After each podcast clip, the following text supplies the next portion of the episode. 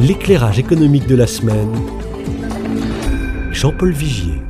Ce sera l'été des choix, car tout vient en même temps.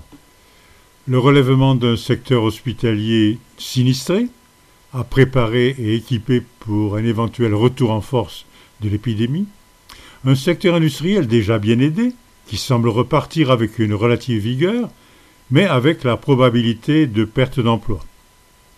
Un secteur touristique de masse dont on a constaté qu'il était incompatible avec un développement durable et les préservations des sites remarquables et de la nature. Une agriculture partagée entre attachement au productivisme et sauvegarde de la santé des hommes et des sols. On pourrait ainsi continuer cette liste des secteurs économiques qui hésitent entre retour en arrière et avancer vers un autre avenir.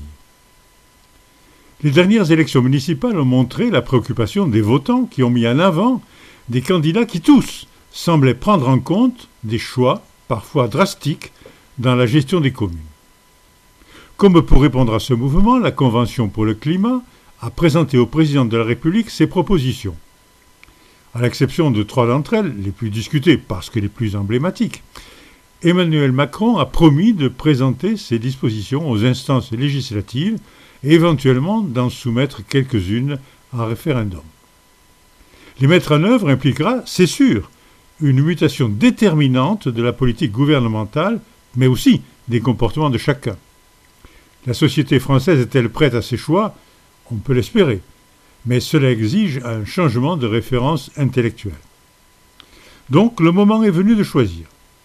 Il restera ensuite à affronter l'énorme dette que les États ont contractée pour faire face aux effets du confinement et de la pandémie.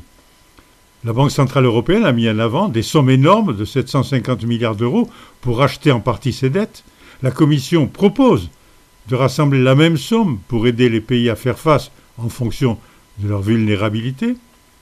Et c'est aussi un choix décisif pour le Conseil européen qui va se réunir prochainement pour adopter ou amender ce projet. On peut penser que la raison et la solidarité l'emporteront sur l'égoïsme nationaliste. Les chrétiens aussi ont à choisir.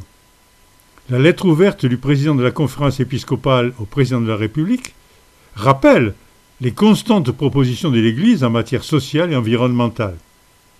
Le mouvement œcuménique Église verte en est un signe encourageant. D'autres agissent autrement. Mais tous mettent-ils suffisamment en avant l'essentiel encyclique Laudato Si?